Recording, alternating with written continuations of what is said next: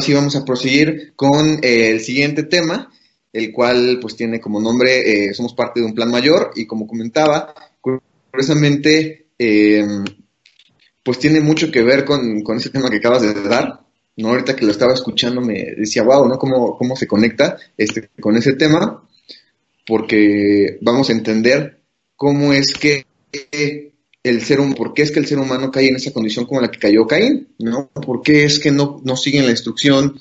¿Por qué es que se fijan en ellos? ¿Por qué se ponen como el centro del universo? Y esa es la premisa de todo este tema, ¿no? ¿Por qué el ser humano siempre se pone como el centro del universo? Piensa que todo lo que pasa, lo que sucede, tiene que ver exactamente con su vida y que ellos son las víctimas, así como, como Caín se puso como víctima, que, que él es el que está sufriendo, que todo el, toda la, vida tiene que, que, tiene que corresponder exactamente a, a, sus anhelos, a sus deseos, inclusive cuando, cuando pasan cosas a lo mejor que no son muy gratas y que a veces pues reclamamos, ¿no? Este, pues ni siquiera tenemos el derecho de hacerlo, ¿no? Sé que suena un poco fuerte, pero ahorita vamos a entender que en realidad es, es, es algo bueno porque es algo mayor, eh, pero no tenemos el derecho de reclamar porque no comprendemos ¿no? Justamente vamos a, ver eh, por ahí a un personaje que le sucedió eso y, vamos a ver la respuesta, ¿no? Vamos a ver qué es lo que pasa, ¿no? Entonces, pues vamos a comenzar con este tema, ¿no? Eh, como decía, este tema se llama Somos parte de un plan mayor y, me encanta, por eso puse esta, esta imagen de fondo eh, del universo, de todo esto, porque cuando de repente salimos, no sé, no sé, ya sea un patio, a una azotea, un jardín, y, nos Em, comenzamos a ver toda la creación del Eterno, empezamos a ver eh, el cielo, el universo. A mí me pasa que, que empiezo a ver que pues yo soy nada más una cosita súper pequeña en toda esta creación, ¿no? Y digo, wow, ¿no? Me admiro de tantas cosas que hay y, me pregunto, ¿no? ¿Qué más hay allá, no? Eh, todo eso, toda esa creación, todo, ¿qué, ahora sí que, ¿qué plan más hay allá, no? Y, me hace también centrarme de decir, pues no soy yo nada, ¿no? En comparación de todo esto, en todo este plan que hizo el, que hizo el Padre, que hizo el Eterno, porque pues además no nada más es en este tiempo, sino desde hace miles de años, ¿no? Entonces, por eso decidí poner este, este fondo y porque tiene que ver igual con, con esta parte de esta presentación. Pero bueno, entonces, comenzando ya con la problemática, ¿no? Y aquí conectando justo con, con el tema que acabas de dar, mi estimado Ernesto, eh, pues vemos que, ¿qué? Vemos que el ser humano cree que él es el centro del universo. El ser humano siempre, desde ese momento, desde, bueno, desde antes, ¿no? Desde, desde Adán y Eva, el problema que tuvo el ser humano es que pensó que todo se trataba de él, que todo lo que estaba alrededor de él estaba, digamos que, inclinado, estaba dirigido hacia él, que era totalmente para él, que era eh, relacionado con él, ¿no? Y aunque pues eh, el Eterno obviamente los puso como corona de la creación, ¿no? Al ser humano y los puso como en una jerarquía que llevaban el control del, universo, eso no quiere decir que todo el universo exactamente tiene que ver con el ser humano. ¿Por qué? Porque obviamente es algo mayor. Tristemente, pues eso es lo que pasa, el ser humano se siente, se siente el centro del universo. Y es algo que ha estado desde el inicio, ¿no? De la creación hasta hoy en día. Hoy, y hoy lo podemos ver muy claro. ¿No? Hoy, hoy vemos en nuestro contexto y, considero más que como jóvenes, creo que muchas veces es más, más visible por, por a lo mejor falta de experiencia, por a, a lo mejor falta de que nos, nos, demos, los, eh, nos demos golpes para, de la vida para poder comprender que pues en realidad pues hay algo más, ¿no? Y que nuestra vida precisamente no es el centro de, de todo, sino que hay otras personas, que hay otros planes, eh, que hay otros objetivos, ¿no? Que obviamente todo eso en conjunto forman parte de qué? Pues de un plan mayor. Entonces, pues partiendo de esta problemática, ahora vamos a entender cómo es que se ve, ¿no? Esta idea, esta idea de esta problemática, pues que está dividida en dos perspectivas. Dos perspectivas que ve el ser humano. Una, la parte positiva y otra, la parte negativa.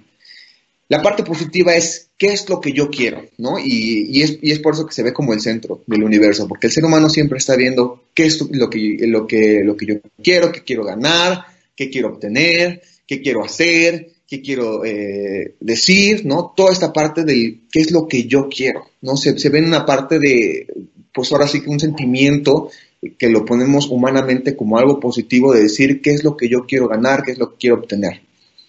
Por otra parte está el que me gusta, ¿no? ¿Qué es lo que me gusta hacer? ¿no? ¿Dónde me gusta estar? ¿Con quiénes me gusta estar? Eh, ¿Qué me gusta escuchar también? ¿Qué me gusta leer? ¿Qué me gusta obtener? ¿no? Por ejemplo, en el caso de, de, Caín, nos preguntamos qué es lo que le gustaba. A Caín, por ejemplo, pues le gustaba que le dijeran, oye, mira, tus frutos sí están, sí están cumpliendo, ¿no?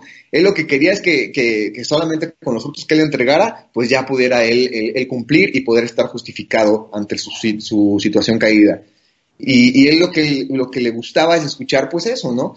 Claro, pues eso no fue lo que escuchó, entonces pues obviamente esta parte positiva se vio afectada. Y cuando esa parte, se ve, esa parte positiva se ve afectada, entonces el ser humano se siente incómodo. Se siente incómodo porque no está siendo el centro de, de la atención, no está siendo el centro del universo. Por otra parte están las justificaciones también. El ser humano siempre se está justificando el por qué hacer las cosas, ¿no? El, ah, es que quiero celebrar eh, Navidad porque fíjate que es muy bonito, fíjate que es una, pues una época donde nos reunimos de la familia, casi no nos vemos. Eh, entonces, pues por eso lo hacemos, ¿no? Sabemos que tal vez no está bien, pero, pero pues lo vamos a hacer por eso, ¿no? Una, una justificación es algo positivo, no es algo que, que, lo, que lo ponen como por una razón, entre comillas, buena, ¿no? También puede ser una justificación como decir, ay, es que mira, sí, a lo mejor, pues tiene, tiene unos gustos eh, que pues van en contra de lo natural y, y, pues sí, no van de acuerdo a lo que dice la Torah, pero, pero pues también es una persona y pues vamos a aceptarlo, ¿no? Y, y pues vamos a empezarnos a, juntar, ¿no? Ahí, ahí va toda esta parte también de la justificación. Y es algo que tal vez parece como una máscara, parece algo que, puede ser engañoso, ¿no? Porque eh, hoy en día, por ejemplo, un ejemplo que me gusta mucho eh, es la cuestión de la ética. Hoy en día, por ejemplo, vemos que, a diferencia de antes, pues la ética hoy en día es respeta a los demás por los gustos que, que tienen, ¿no? No importa si estos gustos eh, van en contra de la Torah y si esos gustos terminan afectando al curso de la vida, porque es, la verdad, ¿no? ese tipo de, libertades terminan afectando al curso de la vida por algo que el Eterno los, los prohíbe. Pero ¿qué pasa? Pues se va generando una nueva ética, se va generando una nueva ética donde dice respeta, respeta a los gustos de los demás, respeta todo esto, ¿no? Y claro, no quiere decir obviamente que vamos a estar por toda la vida juzgando a las personas, pero eso tampoco quiere decir que nosotros vamos a terminar aceptando eso porque también en esa parte nos terminamos corrompiendo, ¿no? Y corrompiendo de una manera positiva. ¿Por qué? Porque pensamos que somos el centro del universo. Por otra parte, por un contraste, está la parte negativa. Está la perspectiva de las cosas que las vemos eh, de, un lado totalmente eh, contrario a lo positivo, un, un lado negativo. ¿Qué, ¿Qué es? Número uno, ¿qué es lo que no quiero? ¿Qué es lo que no quería este Caín? Caín no quería hacer el, sacrificio como lo hizo su hermano Abel. Porque si fuera de esa forma, hubiera hecho el sacrificio como su hermano Abel, pero por alguna razón él no quiso. A lo mejor, no sé, no quería matar al, animalito, ¿no? Como hoy en día este, las personas eh, veganas o estas personas que pues no, no comen animales y todo eso, dicen, ay, no, es que yo no quiero, no quiero eh, matar al, animalito, ¿no? ¿Y qué pasa en Pesa? Pues no están cumpliendo con el, con el mandamiento, ¿no? Y, así puede ser, ¿no? Igual, es, es, algo negativo, algo que no quieren, ¿no? Y, y, que están probablemente en la necesidad de no querer y tal vez su, su, su, este, ponen algunas justificaciones, entre comillas, eh, viéndolo como algo bueno, pero al final termina siendo algo negativo, algo de no quiero. Segundo punto sería, ¿qué me duele? ¿No? Me duele, me duele hacer esto. No quiero moverme de aquí porque me siento incómodo. No quiero eh, guardar el Shabbat porque me duele el dejar de ir a, este lugar no quiero eh, hacer el, ayuno en, Yom HaKippurim porque me duele pues el no comer. Esto viene una perspectiva, una perspectiva que va por la parte negativa. Y por último está lo que serían los pretextos. Un pretexto puede ser una cuestión de decir, ay, es que hice esto porque, híjoles, no me pude aguantar, ¿no? Híjoles, porque soy carne, ¿no? Como, como mencionaban en un tema más temprano. Eh, es que somos carne y no, y no, podemos, ¿no? Este, no nos podemos aguantar y pues, ni modo caí. No es que eh, tuve eh, esta sensación y, no me pude aguantar igual, ¿no? Al final de cuentas, los pretextos son, eh, a diferencia de las justificaciones, un pretexto es algo que va hacia una parte negativa, ¿no? Algo que, se está haciendo mal y que pongo como pretexto ya sea mi carne, pongo en pretexto a mi, a condición, a mi contexto, tal vez a lo mejor y este, este Caín pues puso como pretexto de que mató a su hermano, de que no era, de que sentía menos, ¿no? Ah, es que me siento menos. Y puso como pretexto esa acción. Pero al final de cuentas, cada uno de estos puntos, ya sea de manera positiva o de manera negativa, van enfocados a qué?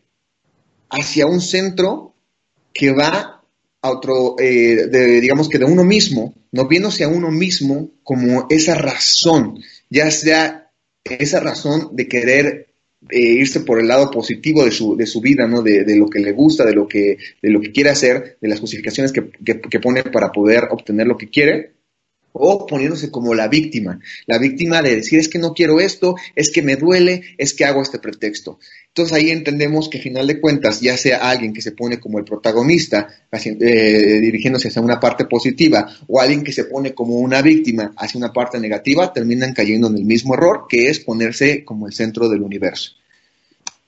Ahora, ¿de dónde viene esto? ¿No? Porque esto es algo que, viene y viene, eh, lo vemos desde el principio, pero cómo es que este, esta situación, este, este pensamiento, esta idea se fue, se fue fortaleciendo durante toda la historia, durante toda la creación, pues bueno, es algo que aprendemos, es algo que repetimos, es algo, por ende, algo cultural. Y ahorita vamos a hacer una analogía de esto, algo muy interesante, de saber cómo cómo desde el principio, cómo desde que el, adversario engañó a Adán y Eva, se empezó a implantar esto. Y ese fue el primer, el primer eh, pecado, la primera este, transgresión, ¿no? Esa rebeldía, porque la rebeldía viene a final de cuentas de qué? De querer poner primero mis intereses antes de los intereses que van a beneficiar a los demás, que van a beneficiar a todos. Y si entendemos que el Eterno, su instrucción y sus caminos son y tienen como fin el bienestar total de la humanidad de la manera correcta y no como la ética eh, que hoy encontramos, que hoy en día encontramos, entonces vemos que la rebeldía tiene que ver con un egoísmo que nos pone igualmente como el centro del universo, ¿no? Entonces, pues bueno, esto, esto cultural de dónde viene. Y es aquí donde vamos a poner entonces esta analogía. Y me encantó hacer esta parte y, creo que en muchos videos lo he hablado, si es que han visto los videos de, de jóvenes peregrinando, me, me, gusta mucho hacer esta analogía porque comprendemos hoy en día cómo fue, es un, un patrón que se, que se repite, un patrón que se repitió desde el inicio hasta el fin, ¿no? Y pongo este inicio y fin como, como el inicio de la etapa de la creación con el, el fin pues ya de la etapa de la, de, la, humanidad en general.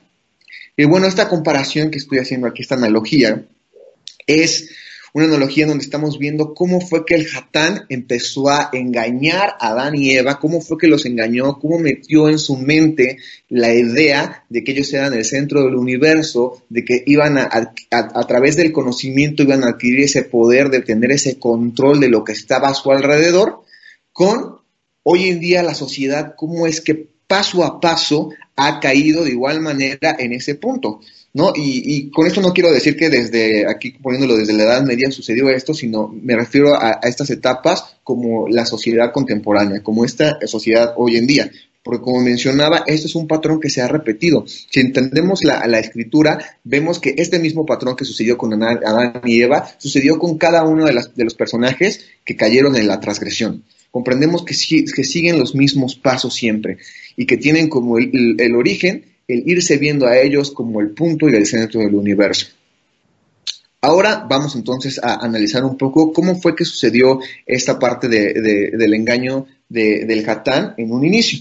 Para esto este, vamos a ir a Génesis 3, donde viene esta eh, desobediencia del hombre. Y dice en Génesis 3, 1, dice, pero la serpiente era más astuta más que todos los animales del campo que el eterno Elohim había hecho, la cual dijo a la mujer, con que Elohim nos ha dicho, no comáis de todo árbol del huerto, y la mujer respondió a la serpiente, del fruto de los árboles del huerto podemos comer, pero del fruto del árbol que está en medio del huerto, dijo Elohim, no comeréis de él, ni le tocaréis para que no muráis.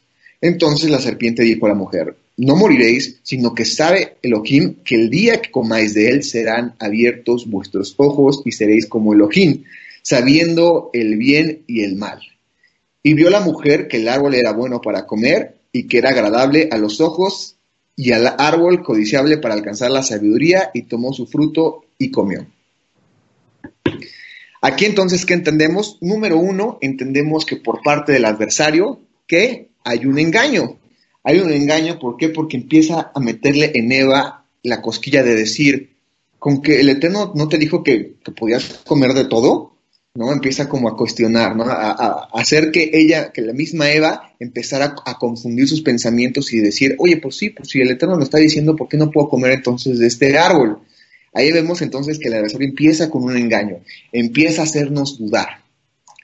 Y esto lo comparo con la parte de la Edad Media. ¿Por qué con la parte de la Edad Media? Porque cuando entendemos en la Edad Media qué pasó con, el Evangelio, cuando empezamos, a ver qué, fue lo que pasó con, la instrucción que el Padre dio, porque obviamente comprendemos que la Edad Media es posterior a la época en la cual el Mashiach vino a dar la verdadera interpretación de la Torah, ¿qué pasa en la Edad Media? En la Edad Media, después de que obviamente se empezó a expandir el, el Evangelio a través del mundo, y empezó a haber un crecimiento, el cual, pues obviamente los romanos lo vieron como una, eh, el imperio romano lo vio como una amenaza, ¿qué fue lo que hizo? Pues adaptó todo ese, toda esa instrucción, la adaptó a su forma. Y de ahí fue pues cuando ya se empezó a crear ya la religión como tal del, cristianismo, la religión del este, catolicismo y todas sus eh, vertientes.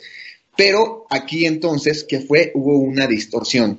Entonces, eh, del, en la época del Imperio Romano, pues ya cae después a la época de la Edad Media, donde qué es lo que pasa, que todo este conocimiento, toda esta, esta, esta palabra se empieza a ver como qué, como algo malo. Eso a través de qué, de cosas como por ejemplo la, la, la, famosa Santa Inquisición o toda la parte de las indulgencias que, la iglesia cobraba y todo esto. Mismo patrón exactamente, aquí el adversario lo que hizo, empezó a través de eso a meter un engaño, empezó a hacer ver lo que era la palabra, lo que era lo bueno, lo que el Mashiach había traído a interpretar como la, la verdad como algo que en, ese momento la humanidad lo empezó como a ver algo malo. Decía, no, es que la iglesia mata, no, es que la iglesia cobra dinero. Y sí, efectivamente, la iglesia era lo que hacía eso, pero el Eterno y la enseñanza del Mashiach obviamente no hacía eso. Aquí entonces entendemos que empezó a haber un engaño por parte del adversario. Después, ¿qué es lo que vemos? Después de que la, serpiente le, hace este cuestionamiento a, Eva, eh, le dice, este, eh, eh, ¿por qué no comes este fruto, no? Eh, dice, no, no vas a morir, le dice, sino ¿qué es lo que va a pasar? Tus ojos van a ser abiertos. Busca, y dice, y entonces vas a saber el bien y el mal. Y aquí entonces, ¿qué viene? Viene una propuesta de buscar en uno. Viene una propuesta de decir, es que si comes de este fruto, tú vas a poder saber el bien y el mal. ¿Quién? Tú, tú vas a poner. Entonces ahí viene una propuesta de buscar las la, el, la razón de, del existir, del conocimiento a través de las acciones que hacemos uno mismo. ¿No? Y aquí obviamente sabemos que, que, ese fruto, pues en realidad no era una manzana, ¿no? Este, pero pues sí comprendemos que, Eva al final de cuentas va y come. Entonces aquí hay una, una propuesta de, que el, adversario le dice entonces a, a, Eva, al ser humano, busquen en, en ti. Y esto lo vinculo entonces con la época del Renacimiento. Es muy interesante. ¿Por qué? Porque la época del Renacimiento, ¿qué es lo que pasa? La época del Renacimiento es un precesor de la Ilustración, ¿no? Eh, es un precesor en el cual pues empieza a haber una, una gran, gran cantidad de movimientos que empiezan a qué? Empiezan a hacer una retrospección y empiezan a buscar en, las culturas grecolatinas, ¿no? en todo lo que había propuesto los griegos, todo lo que había propuesto los romanos, que tenían que ver con qué? Con la búsqueda de la verdad a través de qué? De la filosofía, que tenía que ver con un estudio del ser humano, de lo que el ser humano entendía a través del, del universo. Por eso en esa época del Renacimiento, pues empiezan a ver todas estas, estas este, corrientes. Eh, vemos, por ejemplo, en la parte del arte, eh, con personas como, por ejemplo, no sé, Leonardo da Vinci, como Miguel Ángel, que empiezan a crear todas estas obras de arte, donde, se, donde ponen como, empiezan a poner como ya un objeto más principal al ser humano, sí ponen a, este, supuestamente de manera religiosa, que, que, sabemos obviamente que todas las figuras que están ahí pues, son más paganas que nada, pero pues según entre su interpretación, ponen más o menos a, digamos que aspectos eh, religiosos, pero que aterrizados a humanos, ¿no? De hecho, le dan un, un, realce eh, bastante a, su imagen que ellos tenían como Jesús, eh, el cual pues sabemos que no tiene nada que ver con, el verdadero Mashiach, pero lo ponen haciendo una justificación de que de buscar la, respuesta a través de uno mismo. Regresando entonces ya al, evento en el Edén, vemos que Eva, ¿qué es lo que hace? Pues va y come del árbol del bien y del mal. Y pues también pues eh, Adán, Adán sigue, eh, la sigue y también come del árbol del bien y del mal. Y de aquí, ¿qué es lo que pasa? Bueno, entonces vemos que se abren sus ojos ¿no? Y empiezan a ser conscientes, empiezan a ser conscientes del estado en el que están, se ven desnudos, eh, empiezan a, entender, bueno, sabemos que obviamente no estaban desnudos antes, sino que más bien que pasa, pues obviamente al momento que cae, pues la presencia se va. Pero si ellos empiezan a dar constante, se dan cuenta, perdón, de la situación en la que cayeron y del, por eso caen en la situación del bien y del mal. Eso se compara entonces con qué? Con la ilustración. En la ilustración, ¿qué es lo que pasa? En la ilustración ya es cuando de, repente, de repente el adversario por fin se, se suelta después de que, eh, de, que, de que Yeshua viene y lo sujeta y empieza a haber ya una liberación de conocimiento. Aquí es cuando empieza a salir la famosa eh, enciclopedia, empiezan a salir las distintas este, corrientes filosóficas sobre cierta parte de la economía, sobre cierta parte del arte, sobre ciertos aspectos del humano, empieza a caer ya la, parte del imperialismo, empieza a caer toda la parte de, este, de los señores feudales que, que habían estado en la Edad Media, y empieza el enfoque poco a poco a dirigirse hacia el humano. Y es aquí entonces cuando ya empieza nuevamente este engaño y esta apertura hacia el conocimiento del bien y del mal. Porque claro, no, no, es, no es malo saber qué, es bueno y qué es malo, ¿no? Porque a lo mejor yo antes me hacía esa, esa, cuestión, ¿y por qué va a ser malo saber qué es bueno y es malo si eso nos ayuda a nosotros a hacer el bien, ¿no? No, aquí lo que se refería es estar consciente y querer uno decidir por él mismo saber qué es lo bueno y qué es lo malo. Porque obviamente cuando Adán y Eva estaban en la condición que estaban con el Padre, pues ellos no necesitaban de buscar la respuesta en otro lado. Pero con esta eh, eh, introducción de este conocimiento, de este, de, esta, de, este pensamiento en su ser, pues fue cuando, cuando entra entonces la maldad en ellos, caen, caen en ese estado y por ende, pues comienza esta, pues esta carrera hacia, hacia la muerte. De igual manera, aquí en la ilustración pasa exactamente lo mismo se libera el conocimiento del, bien y del mal, el, humano empieza a adquirir nuevamente este conocimiento, se libera el hatá y empieza un nuevo engaño. Continuando entonces con, el, evento en el Edén, ¿qué es lo que pasa después de esto? Después de que comen del árbol del bien y del mal, viene el Eterno y busca a Adán y Eva, ¿no? Y les dice, ¿por qué se esconden? Porque saben que están mal, ¿no? saben que, que cayeron. Pero ¿qué es lo que pasa? El Eterno le dice a, Adán, ¿qué, fue lo que, fue lo que hicieron, no? ¿Por qué, ¿Por qué se están escondiendo? Y ya de repente sale a la luz, pues obviamente comieron de ese fruto que pues era el prohibido. Pero ¿qué hace Adán? Adán culpa entonces a Eva. ¿Y Eva quién culpa? A la serpiente. Aquí vemos que hay una culpa, se culpa hacia lo que el Eterno dio. Ellos no dijeron, fui yo, yo me equivoqué. ¿no? Así había una, un enfoque a decir, yo quiero aprender, yo quiero saber, yo quiero conocer, yo quiero ver, yo quiero saber. Pero cuando viene la, la, parte de, me equivoqué y yo, me, y yo, yo fui el que re, ahí sí le echo la culpa al otro. Y eso curiosamente es muy similar a lo que en la historia vemos con la parte del humanismo.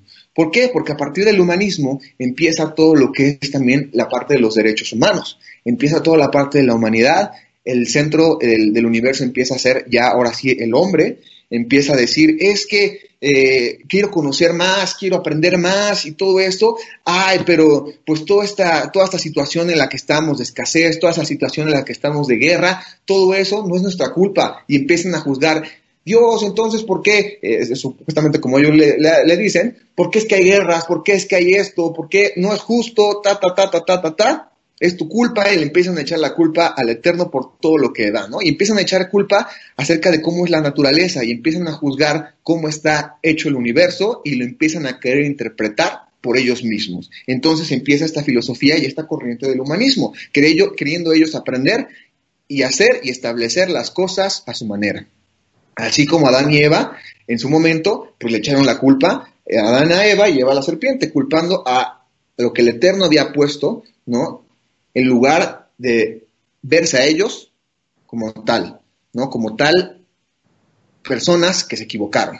¿no? Y, diciendo lo que el Eterno dio, no quiero decir que, el Eterno este, puso ahí a la serpiente, sino a lo que me refiero es más bien a la instrucción que puso el Eterno de decir, no coman de ese árbol. Y culpan ahí en realidad al Eterno como si él hubiera, o sea, como si lo que él le, les dio hubiera sido lo que les hizo caer. De igual manera, pues ahí en la parte del humanismo. Después, eh, pues, ¿qué es lo que vemos? Que buscan hacer las cosas a su manera. Y aquí ya paso de Adán y Eva, paso a eh, la, historia de Caín y Abel. Y esto, pues conectando igual con la presentación de Ernesto. ¿Por qué? Porque ¿qué es lo que entendimos ahorita con la presentación de Ernesto que, pasó con, con, Caín y Abel? Que Caín, al final de cuentas, eh, en, en, su parte humana sobresale eso, sobresale esa parte de querer hacer las cosas a su manera. ¿Por qué? Porque quiso ofrecer los sacrificios en la manera que él creía correcto. Quiso él hacer justicia, ¿no? Eh, su supuesta justicia, porque no había nada de justicia, a su manera, porque mató a su hermano. Y vemos entonces ahí que el ser, el ser humano en el inicio igual quiso hacer la manera, las cosas a su manera. Esto, viendo en la, en la época contemporánea, en la parte de la sociedad, ¿qué es lo que vemos? Vimos el liberalismo. Un liberalismo en el cual el ser humano, aquí que, busca hacer de igual manera las cosas a su, a su forma.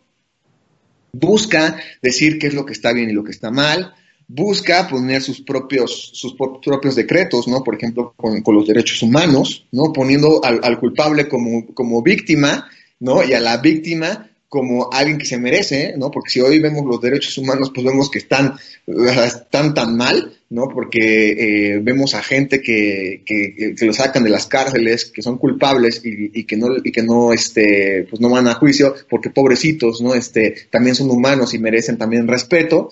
Y por otra parte, vemos a aquellos que queremos decir la verdad, a todos ellos como los que estamos juzgando a los demás, como, como los que estamos criticando, ¿no? Y entonces ahí se cumple lo que dice la palabra, que lo bueno se va a ver visto como malo y lo malo como bueno. Y aquí entendemos entonces que este liberalismo tiene que ver también con esa parte de ese engaño.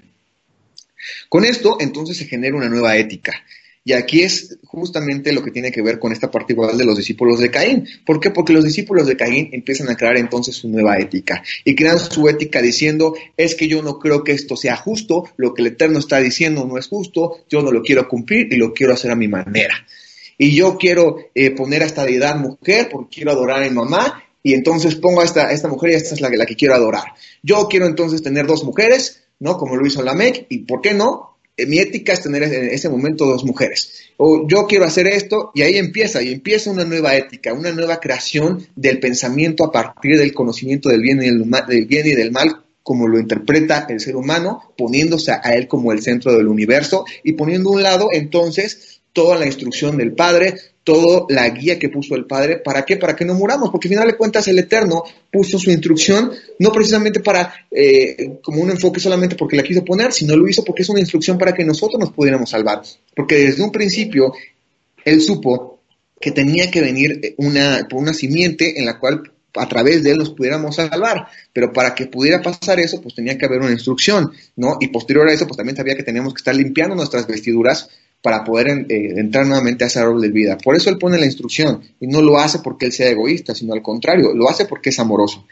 Tristemente, ¿qué es lo que pasa como hoy en día, poniéndole la parte ya de la sociedad, que se empieza a generar esa nueva ética? Esta nueva ética, como hace rato lo mencionaba, en la cual pues ya no puedes tú decir, es que yo no, yo no quiero eh, seguir este, esta, esta, estas corrientes porque ya te ves como alguien que estás juzgando, ya te ves como alguien racista, como alguien eh, discriminatorio, porque no estás aceptando a nuevos géneros, porque no estás aceptando que, eh, eh, que, haya eh, cierto tipo de educación y así, etcétera. Empieza a crearse entonces esta nueva ética a partir de todo esto y en los últimos siglos pues empieza a, crecer pues estas corrientes tanto filosóficas como de educación, como tecnológicas también, como una parte de, de la ciencia que quieren venir a imponer exactamente cómo creen ellos que es el bien y el mal.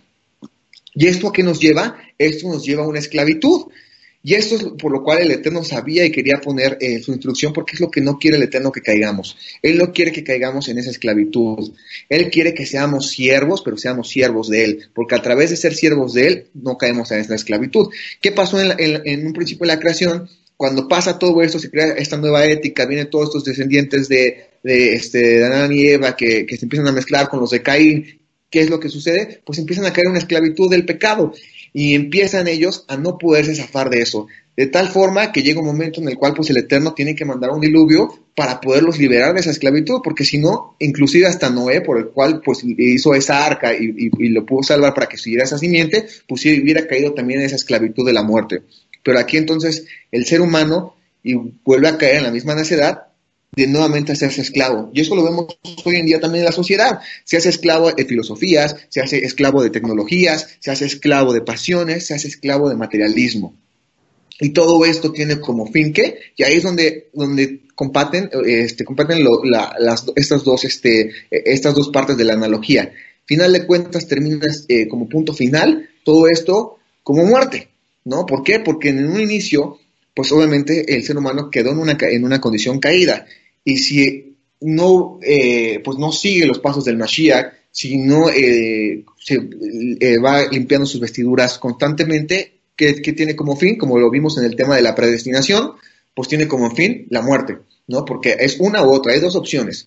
O escoges ser discípulo de Mashiach y seguir la instrucción del Padre y salvarte y poder tener vida eterna, o decides ser discípulo de Caín transgredir la, palabra, la instrucción y caer en la muerte. Y es hoy en día lo que pasa también con la humanidad, con la sociedad. Están decidiendo seguir esta nueva ética que los está esclavizando y poco a poco, tanto físicamente como espiritualmente, como de manera eh, emocional y, todo, digamos que lo que forma su ser, empieza a caer en esa esclavitud que cae en muerte. Con esto comprendemos entonces que pues todo esto, toda esta, eh, e, esta idea del centro del universo viene exactamente del mismo punto, que es el engaño del adversario. Un engaño que se está repitiendo y se está repitiendo y se está repitiendo y que hoy en día, en esta última etapa de la, humanidad, se está volviendo a repetir y estamos hoy en día en esa, en, en esa situación en la cual nuevamente podemos caer en esa esclavitud que nos va a llevar a la muerte. Y es entonces aquí donde paso ya con un personaje que nos enseña cómo entonces pasar a no ser este, eh, cómo, cómo, o más bien por qué es que es importante comprender que no somos el centro del universo, sino que en realidad somos parte de un plan mayor. Y este personaje es Job. En un inicio, cuando yo eh, leí la, la, historia de Job, a mí la verdad me costó mucho trabajo esa historia.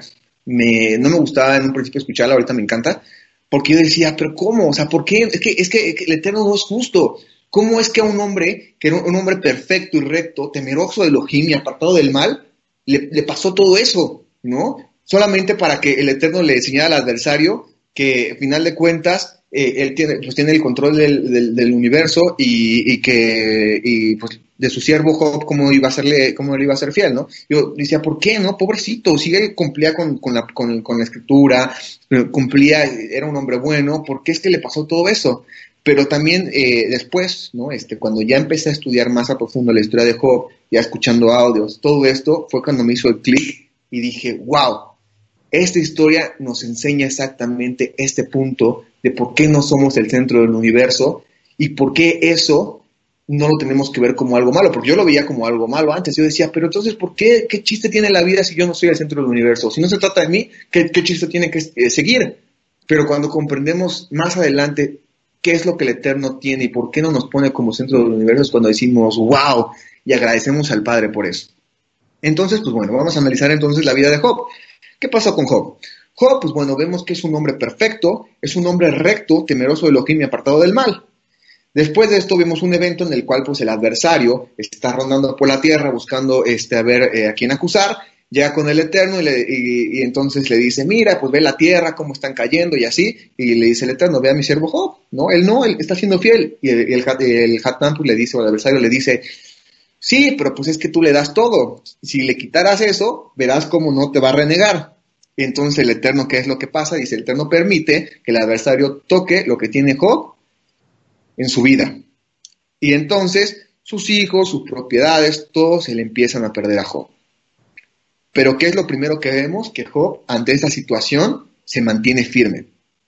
Job dice, no, no voy a, no, voy a renegar, me voy a mantener fiel y, está sufriendo porque pierde a sus hijos, pierde eh, más que lo material, porque pues lo, material, pues, eh, sus hijos y todo eso, este, el Satán, perdón, yo dije Satán, perdón, Satán, este, me, me, corrigieron. Este, más que eso, pues vemos que lo que, lo que verdad pues duele pues es la, parte de su familia, toda esa parte que él empieza a, perder, ¿no? Y de tal grado que llega a un momento donde también pues empieza a perder su salud, nos empieza a enfermar, empieza él a sentir entonces pues ya la carga de, de, de, lo que es este, pues todo este, el sufrimiento.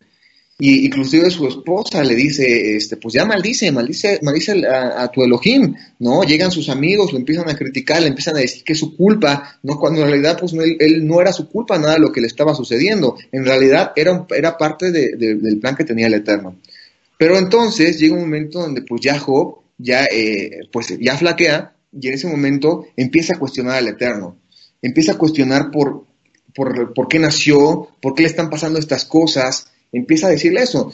No, no, no empieza, no, no, no lo maldice, pero empieza a, decirle por qué, ¿no? Y es entonces ahí cuando joven empieza, empieza a caer ya la, en, la, en, la, en la situación, empieza a caer en el estado en el cual vimos hace un rato, en querer pensar que nosotros somos el centro del universo, decir, ¿por qué es que si yo me estoy portando bien? ¿Por qué si yo estoy haciendo todo esto? ¿Por qué me están pasando todas estas cosas?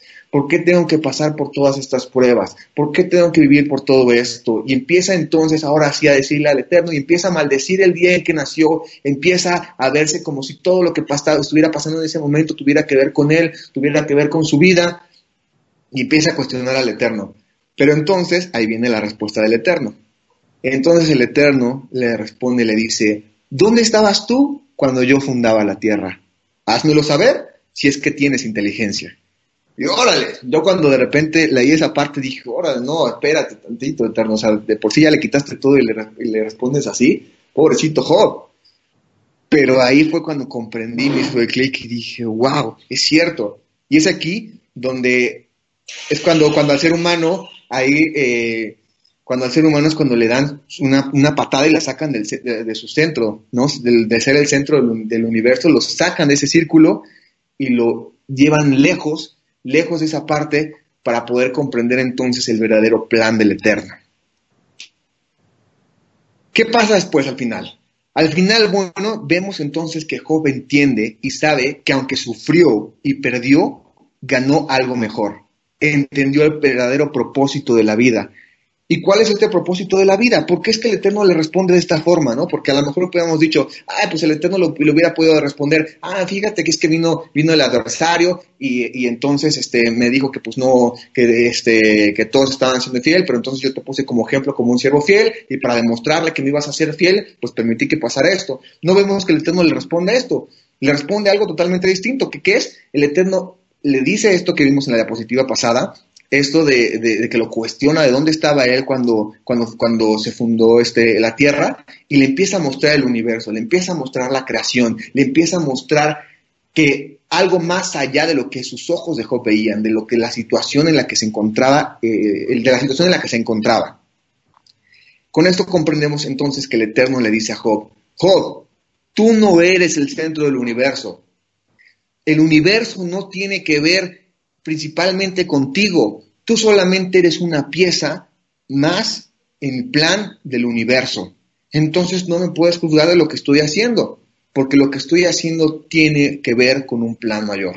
Y suena un poco feo cuando lo escuchamos de esa manera, pero es entonces cuando comprendemos que una, pues la vida sí no tiene que ver con nosotros, nosotros no somos el centro del universo, no tiene que ver con nuestras pasiones, no tiene que ver con nuestros sufrimientos, tiene que ver con algo mayor. Y es ahí cuando también me hizo el clic y dije, wow, porque esta respuesta es, no somos este centro del universo, nos hace, nos hace estar centrados y confiados. ¿Por qué? Porque no somos el centro del universo, pero sí que, pero somos parte de él.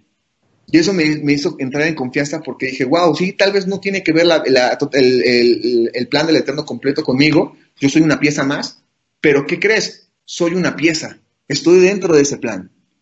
Y ya depende obviamente de mí si quiero seguir formando parte de ese plan o si de plano me quiero ir y, yo centrarme en mi propia, en, mi, propia eh, perspectiva y guiarme acerca de lo que quiero, lo que anhelo y salirme de él o estar dentro de este plan.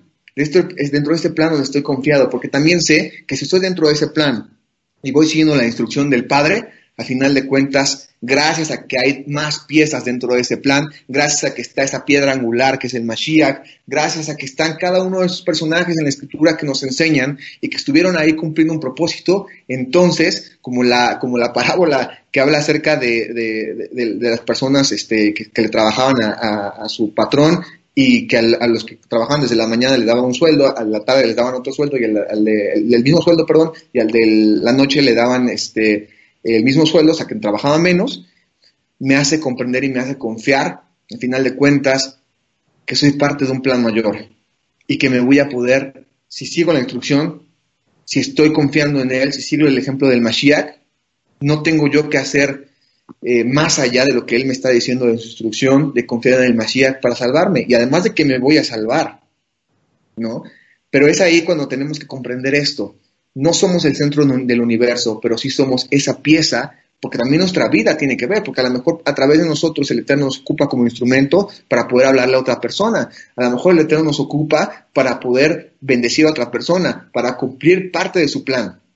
Eso sí, y ahí sí podemos decir, sí soy parte del plan del Eterno, pero también posiblemente tengo que, tengo que actuar de acuerdo a, como el Eterno dice para que pueda cumplir todo este plan, plan completo como una misma máquina que funcione para poder tener un mismo propósito y por ende un mismo resultado.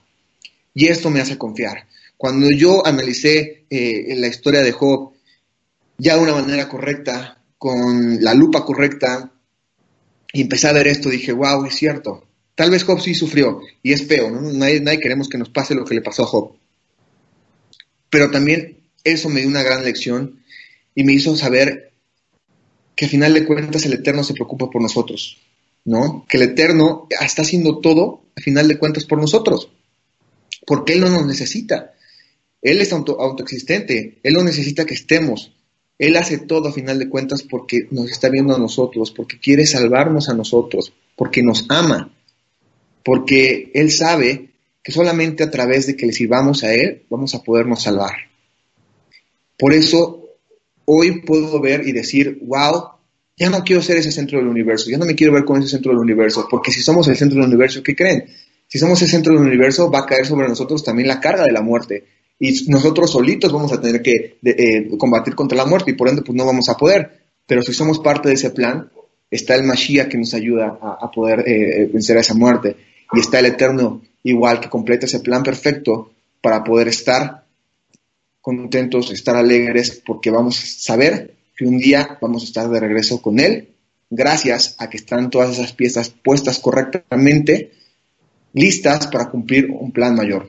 Por eso, hoy podemos saber que somos parte de un plan mayor, más allá de un plan chiquito centrado en nuestras vidas, de un plan chiquito centrado en nuestras pasiones, en nuestros anhelos, en nuestra carnalidad, sino en un plan que está más allá de nuestra imaginación, más allá de nuestra perspectiva, más allá de lo que nosotros podemos ver, así como Job, como Job nada más veía tal vez su sufrimiento, como tal vez nada más veía exactamente lo que sus ojos le, hacían eh, notar. Igual nosotros, nosotros aquí podemos ver, podemos estar limitados tal vez por, por, lo físico, podemos estar limitados por nuestras creencias, podemos estar limitados por nuestros pensamientos, pero el plan del Eterno va más allá. Ese plan del Eterno no tiene fronteras. ¿Por qué? Porque es un plan eterno, el cual si seguimos y, nos, enfocamos a ser parte de, una parte de ese plan, podemos cumplir y disfrutar de esa gran recompensa, recompensa que vamos a tener ese día. Pero pues bueno, también depende entonces de nosotros poder aceptar, agradecer y avanzar en ese, plan, peregrinando, para poder eh, regresar eh, en ese retorno, en ese Teshuvah, para el eterno. Y pues bueno, con esto concluyo eh, esta presentación. no sé si, si por ahí hay alguna pregunta, un comentario.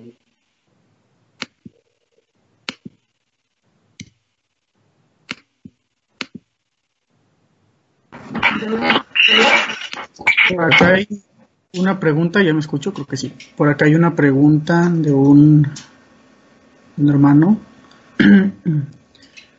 bueno, preguntaban quién fue quien puso una manzana, por ejemplo, o que puso la manzana. Preguntan por acá.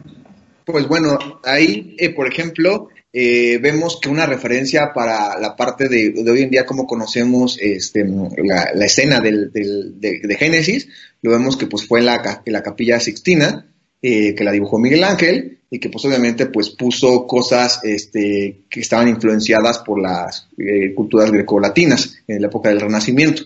Entonces, pues vemos que, tiene que ver con mitologías griegas, con mitologías romanas, y de hecho, curiosamente, este, la manzana viene, eh, o hay una manzana de la discordia puesta en la mitología griega, que muy probablemente por eso se puso ese, ese fruto también ahí este, como imagen, ¿no? Entonces, de ahí viene, se puede decir contemporáneamente esa parte de la manzana.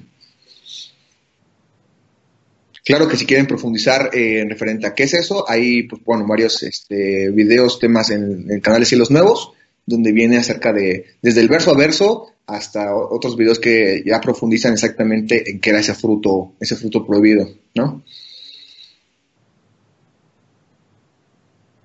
También preguntan, eh, a ver, déjame ver una pregunta por aquí. Ah, no se puso.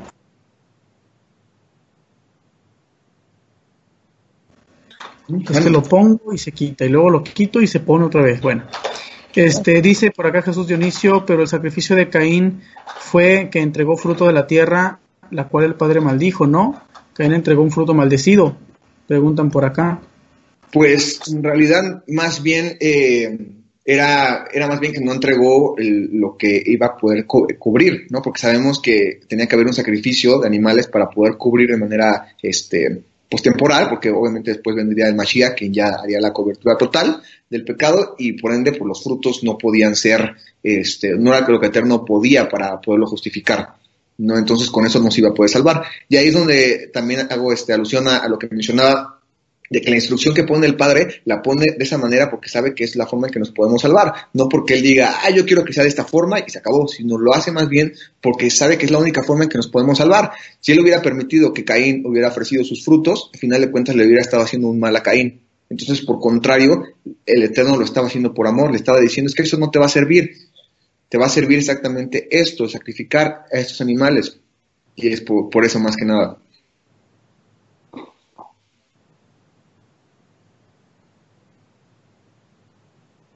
No sé si hay alguna otra pregunta o comentario. Parece que no hay más preguntas. Parece que no hay más preguntas.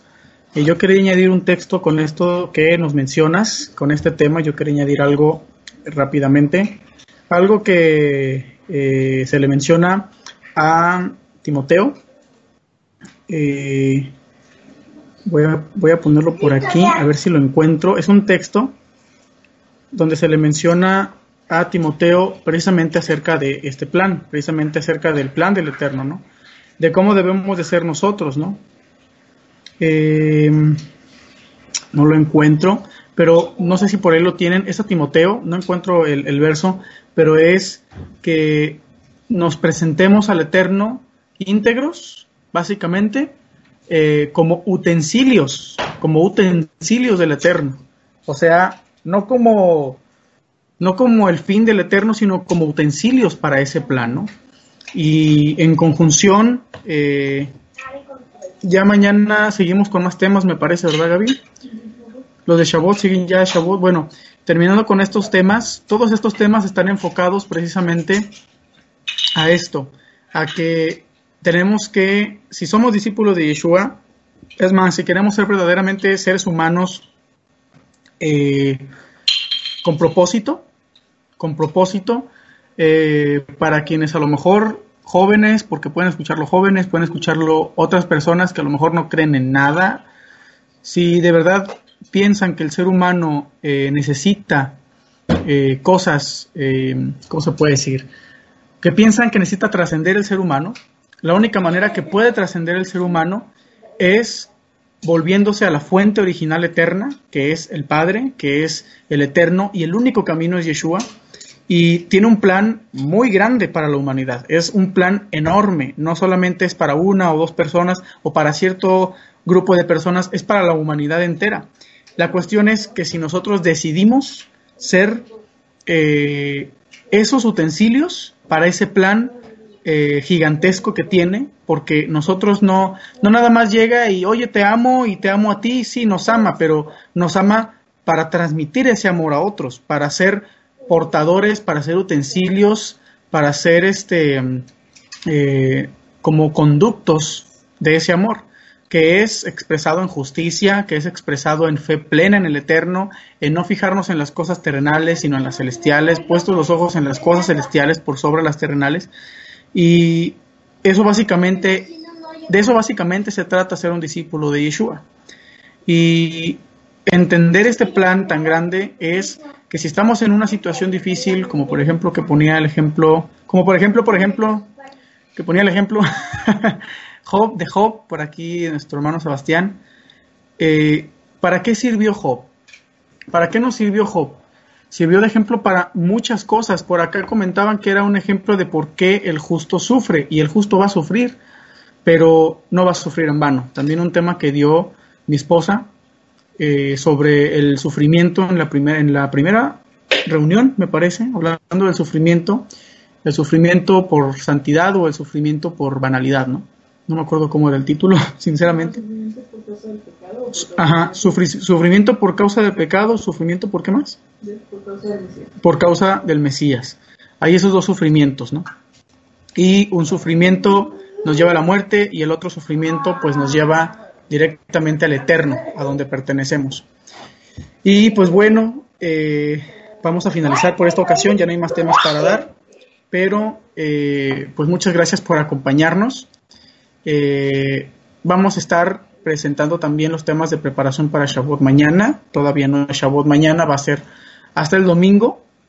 Día, hay una pregunta más, dicen por acá. A ver, ¿cuál era esa, Sebas? Adelante. Bien, eh, por acá está diciendo el hermano Juan Corral, este, ¿por qué el Eterno le permita al enemigo tentar a su pueblo? Y bueno, ahí vemos dos cosas. Número uno, eh, muchas veces curiosamente el adversario terminamos siendo nosotros mismos, ¿no? Este, no precisamente tiene que estar ahí eh, el, este, el satán tentándonos, eh, sino muchas veces por nuestra propia carnalidad caemos.